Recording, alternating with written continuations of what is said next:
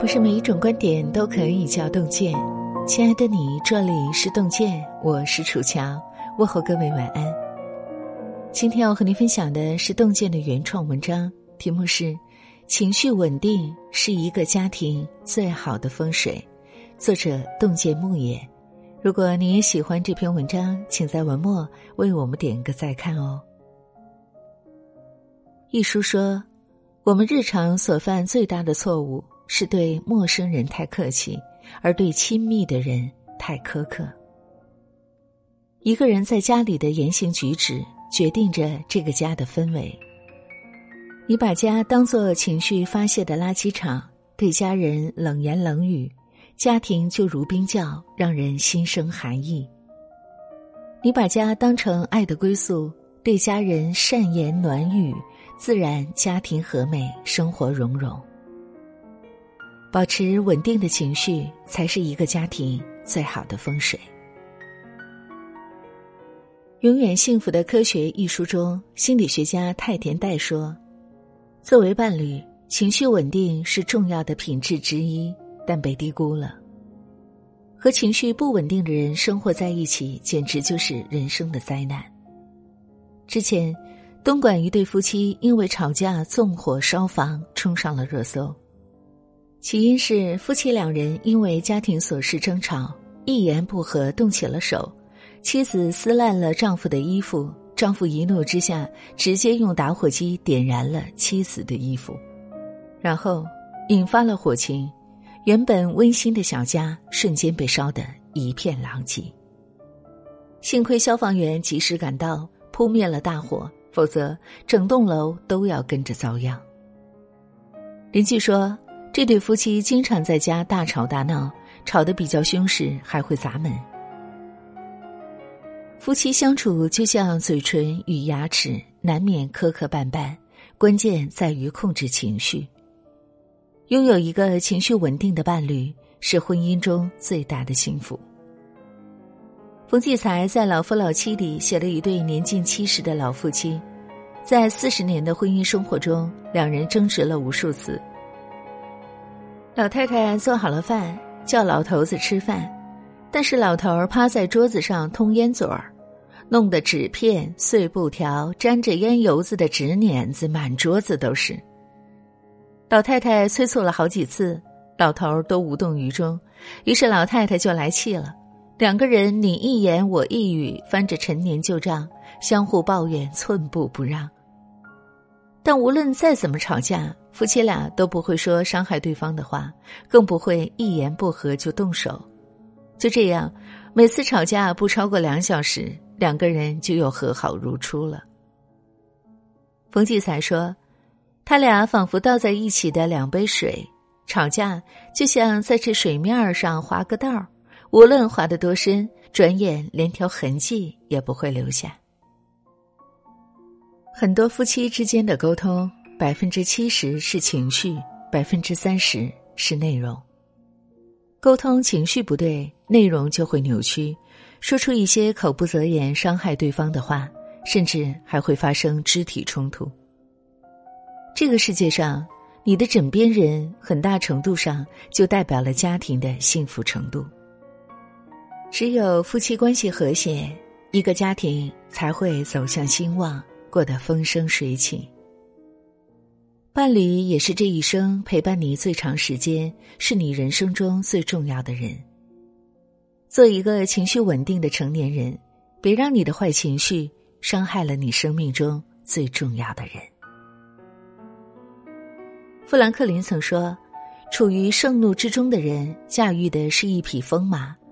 当父母情绪不稳定，驾驭了这匹疯马时。”受到伤害的首当其冲就是自己的孩子。父母的坏情绪由孩子买单，是一个家庭最大的悲剧。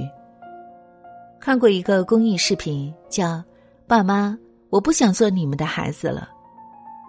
一个只有六岁的小女孩对着镜头说出的一番话，让人听了一阵心疼。小女孩说：“她不想再过六一儿童节了。”她只想快点长大，长得高高大大的。这样，妈妈在打他的时候，他就有力气跑到更远的地方，妈妈就打不到他了。小女孩的妈妈是一个情绪非常不稳定的人，只要不开心了就会发脾气，一发脾气，小女孩就会跟着遭殃。拳脚不停的落在她的身上，再疼也得忍着不能喊疼，否则妈妈就会打得更厉害。小女孩最开心的时候。就是妈妈出差不在家。面对一个无法控制情绪的妈妈，小女孩渐渐变得自卑、胆怯，眼睛里失去了光芒。她不想继续再做妈妈的孩子，只想逃离这个暴躁无常的妈妈。教育学家尹建莉说：“你对孩子发的三分脾气，会对孩子造成七分伤害。毁掉一个孩子。”就对他狠狠的发脾气。父母情绪平和，才是对孩子最伟大的教育。胡适先生的母亲就是一个脾气非常温和的人。每当胡适做错了事，或是说错了话，母亲都会记下来。等到只剩母子二人的时候，母亲才会关起门来细数他做错的事，让他认错。当着众人的面。母亲从未责罚、吼骂过胡适。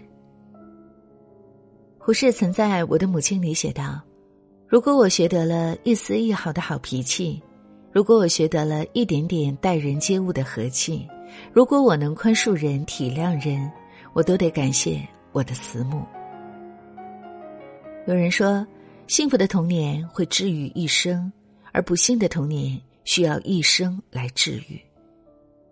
父母情绪稳定，家庭会更加温暖幸福，孩子也会更加出色的。周国平曾说过：“对亲近的人挑剔是本能，但克服本能，做到对亲近的人不挑剔是种教养。一个人是否有教养，看他对父母的态度便会知道。有些人在成年以后。”把生活和工作上的不如意统统都推卸到父母的身上，觉得是父母没有给自己创造好的条件，拉开了跟身边人的差距。电视剧《幸福一家人》里的一个片段，至今看了依然令人心痛。儿子房天意咆哮着，斩钉截铁的要和经营面馆的父亲断绝关系。只因为开面馆的父亲没能在事业上拉他一把，让他在同事面前抬不起头。你知道医院里面有多少人实力比我还差吗？他们就靠着自己的父母，出了门之后什么都不用怕，而我比他们还要努力。就因为他们有背景，我在他们眼里永远就是个卖面老板的儿子，所以我只能忍。听到儿子的话。父亲仿佛兜头被浇了一盆冷水，瞬间哑火，面露愧色。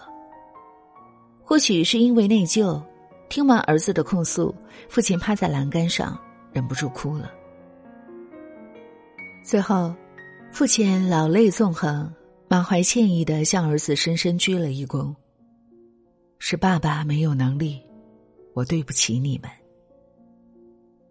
年过半百，两鬓斑白的他。此时委屈的像个孩子。为人父母，谁不想给孩子提供最好的生活？很多时候，父母已经拿出了他们能给的全部，孩子却还嫌自己得到的太少。不要苛责父母给的不够，这已经是他们的全部了。生活中还有一些人对外人和气，回到家仗着父母无底线的包容，把在外受了委屈全撒在父母的身上，对父母是喜怒无常，颐指气使。主持人罗京因一次心情烦躁顶撞母亲，没想到母亲竟流下了泪水，他十分懊悔，便在自己的书桌下压了一张纸条，上面写着：“不要对父母不耐烦。”要好好说话。你能够耐心对待陌生人以及和你关系不密切的人，为何不能耐心面对挚爱你、把你的生命幸福看得比他们生命还重要的父母呢？父母不欠你什么，你却欠父母很多。在父母面前保持情绪稳定，不对父母发脾气，是为人子女最大的孝顺。肖伯纳说：“家是世界上唯一隐藏人类缺点与失败的地方，同时也蕴藏着甜蜜的爱。不要因为家人爱我们，就肆意发泄垃圾情绪，无情的伤害家人。一个家庭如果人心散了，个人再成功，又有何幸福可言呢？只有家人之间和睦，家庭才能发达兴旺。”点个再看，把最好的情绪、最多的耐心留给最亲的人。怎么样？你能做到吗？欢迎大家在留言区告诉我们你的答案。让我们相约明天，愿洞见的声音伴随您的每一个夜晚。我是楚乔，感谢各位的收听，祝愿所有的朋友们平安健康。当火车开入这座陌生的城市。从来就没有见过的霓虹。我打开离别时你送我的信件，忽然感到无比的思念。看不见雪的冬天，不夜的城市。有人欢呼，有人在哭泣。